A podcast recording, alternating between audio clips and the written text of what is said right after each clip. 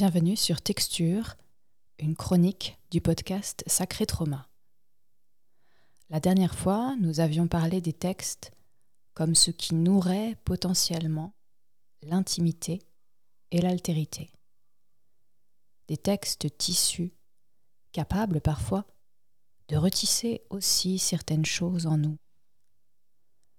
Tant est essentielle la nécessité de faire histoire et donner sens, ne serait-ce que par fragments, par éclats, à ce qui nous traverse, à ce qui nous transit, à ce qui nous brise. Parfois le texte est aussi une main tendue, une main aux doigts tout ombrés d'encre. Dans cet épisode-ci, j'aimerais expliciter l'approche principalement philosophique qui guide le développement de cette chronique, choix des textes. Je lirai ensuite un texte de Ruben Ogien qui offrira un contrepoint net à celui de Nietzsche, entendu la dernière fois.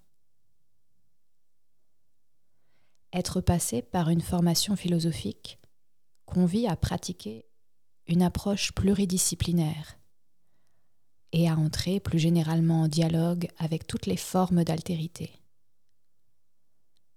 C'est bien cette intention qui guide l'élaboration de notre chronique, baptisée Texture. Avez-vous déjà vécu un événement traumatique, traversé une période difficile et bouleversante dans votre vie? Vous êtes peut-être un professionnel en quête d'information et de compréhension face au trauma, et ce qui est insurmontable sur le moment, s'ouvre un chemin de reconstruction et d'épanouissement. Bienvenue dans Sacré Trauma, le podcast qui vous aide à retrouver la force, la guérison et la croissance dans les moments les plus difficiles.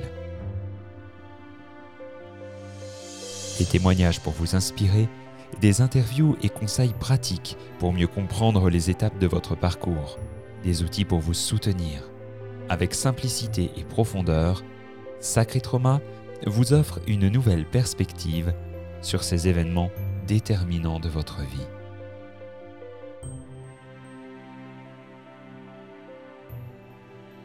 Traditionnellement, on caractérise la philosophie par les trois opérations suivantes.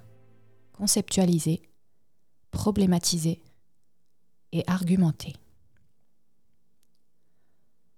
Conceptualiser, cela passe par une attention aux mots, une écoute patiente du langage, des différentes sédimentations de sens qui se forment autour d'un terme. C'est pourquoi nous ouvrirons souvent cette chronique sur un moment de réflexion sur un des termes qui forment comme une constellation autour de la notion de trauma.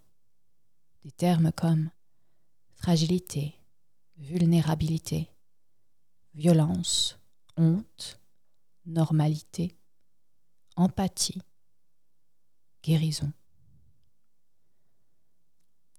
Ensuite, problématiser, élaborer un questionnement, cela passe par la capacité à remettre en cause, à mettre en doute, à ne pas prendre certaines évidences pour trop vite acquises. Par conséquent, c'est accepter d'entrer dans un chemin d'incertitude, de se déprendre de soi, accepter les pas de côté et les changements de perspective. Enfin, argumenter à l'encontre de tout dogmatisme, en fermant l'esprit dans une promesse de vérité trop simple, c'est d'abord accepter de dialoguer dialoguer avec des pensées différentes de la mienne, s'ouvrir à l'altérité, et dans notre cas, ne pas rester sourd au chagrin des autres, ni aveugle aux causes sociales qui forment souvent la trame d'un mal-être personnel.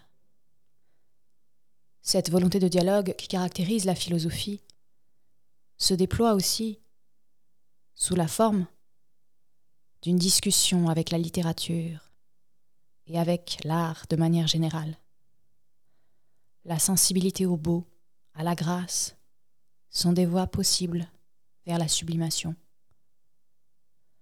Tourner nos regards vers certains poèmes qui valent parfois dans leur scintillement comme une méditation en abrégé vers certains textes diamants, permet de maintenir vive en nous la capacité à s'émerveiller.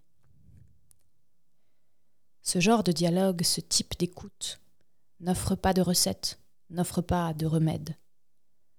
Il nous convie seulement à nous laisser envelopper dans le velouté des pages, dans le drapé des sonorités, dans un certain velours de la voix humaine, dans l'idée de faire sentir chaque fois la texture des textes partagés, ainsi rendus à leur chair, rendus au temps vécu, à leur source affective. Le texte choisi pour cet épisode est un ouvrage du philosophe Ruenogien, né en 1949 et mort en 2017. C'est un essai personnel et poignant dans lequel, à partir de sa propre expérience de la maladie, il s'en prend au célèbre aphorisme nietzschéen Ce qui ne me tue pas me rend plus fort. Voici donc quelques extraits de l'ouvrage de Ruénogien, Mes mille et une nuits. On gardera à l'esprit que chaque texte lu ici est une invitation à penser, à déplacer ses propres positions ou au contraire à les affermir. Rien qui soit de l'ordre du prêt-à-porter, mais plutôt un espace ouvert pour assembler soi-même les fils de sa propre réflexion, y compris en contraste avec les auteurs, les autrices qui seront entendus. Ruenogien, Mes mille et une nuits.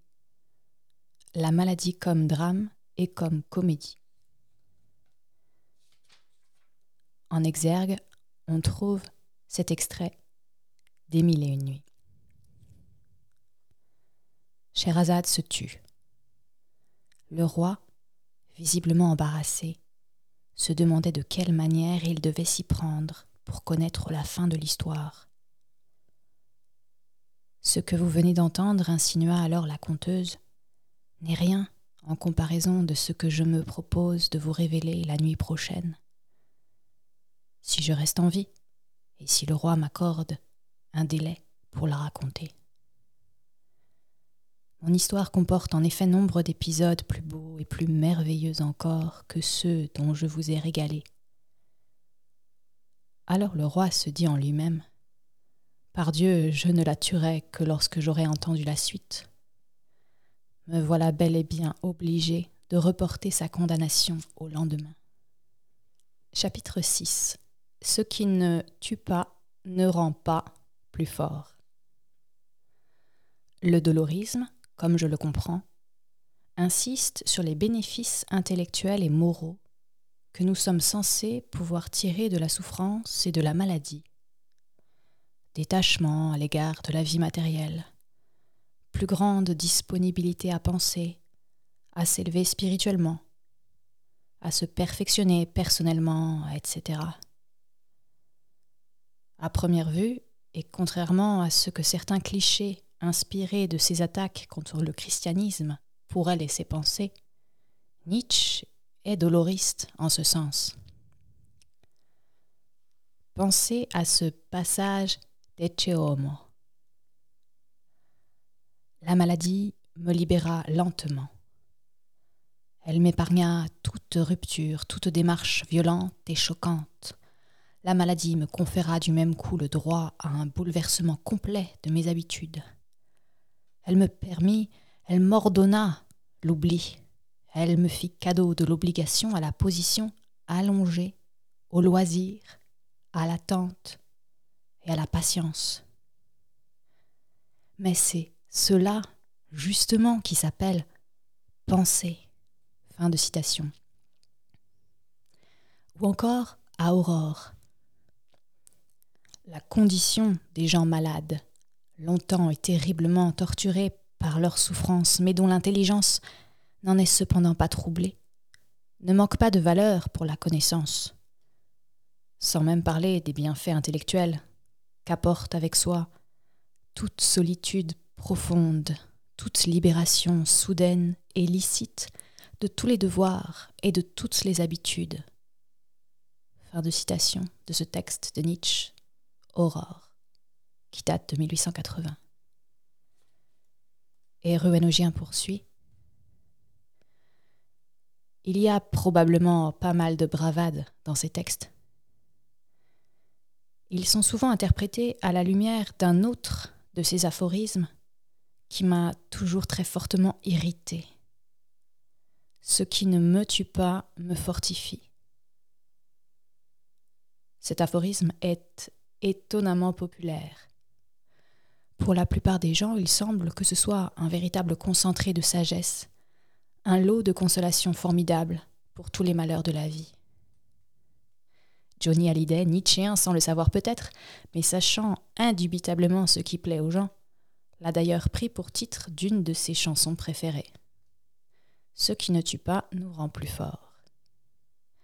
On entend aussi l'aphorisme au début de Conan le barbare et à la fin des Bronzés III.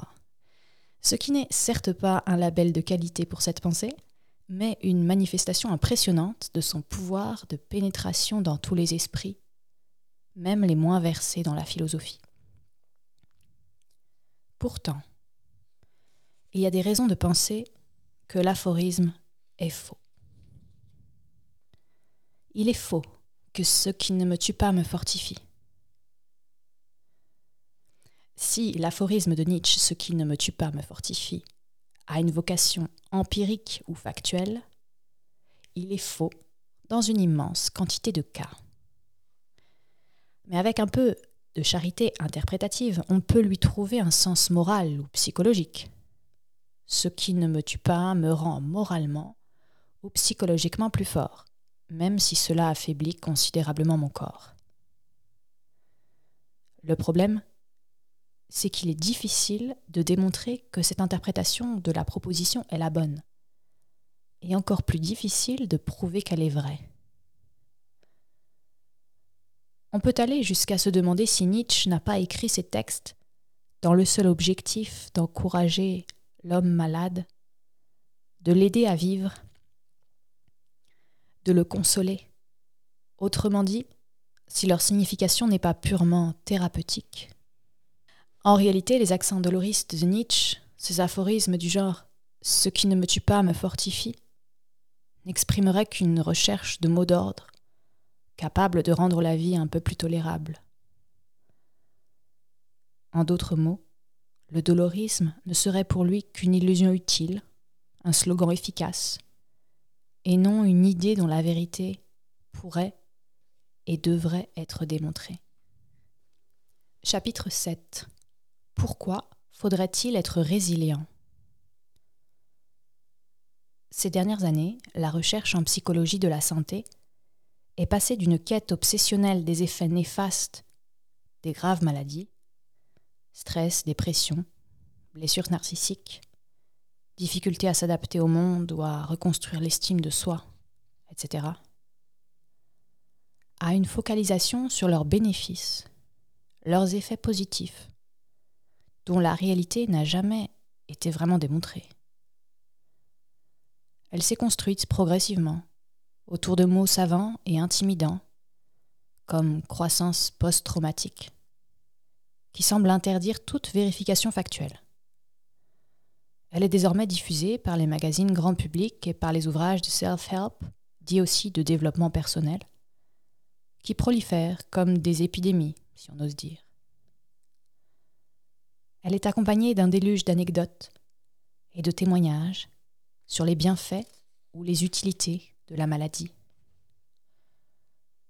qui ressemblent par leurs exagérations aux commentaires enthousiastes des clients d'hôtels ou de restaurants bas de gamme, envoyés sur le site TripAdvisor par les amis des propriétaires. On peut avoir des raisons de juger que la psychologie positive et la métaphysique doloriste travaillent séparément, avec des moyens conceptuels différents et dans des objectifs probablement distincts mais on peut également estimer qu'il existe des affinités profondes entre les deux. C'est ce que je pense. La résilience a-t-elle une valeur morale? La psychologie positive est largement fondée sur le concept flou de résilience, c'est-à-dire en gros la capacité à construire une vie bonne, réussie, quelles que soient les horreurs qu'on a subies, et même en prenant appui sur elles. Dans de nombreux cas, dit la théorie, les succès affectifs, professionnels, sportifs ne seraient que la conséquence d'un combat engagé contre un malheur initial deuil, humiliation, persécution, pauvreté, accidents graves, handicaps physiques ou sociaux, etc., dont tout laissait présager qu'il allait nous détruire. C'est en cherchant à surmonter ce malheur initial qu'on arrive à la réussite, au bonheur ou à la grande santé, comme dirait Nietzsche. En ce sens, le malheur est utile, bénéfique.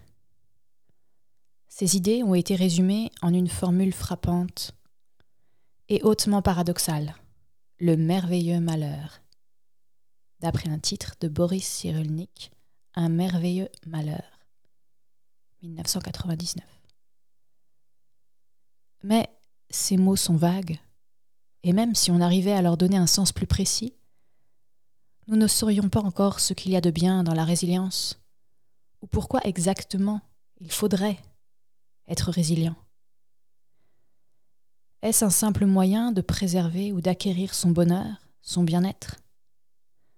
Est-ce un devoir moral envers soi-même qu'il faut absolument respecter, quelles que soient les conséquences, c'est-à-dire même si cette dévotion n'apporte ni bonheur ni bien-être. Est-ce parce qu'être résilient est une qualité humaine admirable, une sorte de vertu? Ce que je ne supporte pas dans la psychologie positive. Au fond, la psychologie positive dont la résilience est l'un des piliers a, comme les idées de Leibniz dont Voltaire se moquait, un côté bêtement optimiste, répugnant aux yeux de tous ceux dont la vie est précaire, marquée par des échecs et des peines profondes. Elle tend à culpabiliser tous les défaitistes, tous les défaitistes en pensée, tous ceux qui n'ont pas la force ou l'envie de surmonter leur désespoir. Et comme les réponses doloristes à nos interrogations existentielles, la psychologie positive peut servir à justifier la cruauté sociale qui continue de s'exercer contre les malades dont la vie est dévastée. C'est la raison pour laquelle la tendance générale de cette psychologie à présenter les maladies les plus horribles de façon positive, c'est-à-dire comme des défis susceptibles de nous faire grandir, de nous rendre meilleurs, plus lucides sur nous-mêmes et la condition humaine, ou comme des épreuves cruciales où notre véritable caractère, notre courage, notre résilience, etc. pourraient se révéler, mais devenus quasiment insupportables. Soutenez ce podcast en le faisant connaître à une ou plusieurs personnes. Ajoutez quelques étoiles, un pouce en l'air, un commentaire permettra sa diffusion auprès du plus grand nombre. Retrouvez également l'ensemble des épisodes sur sacré traumapodcast.com.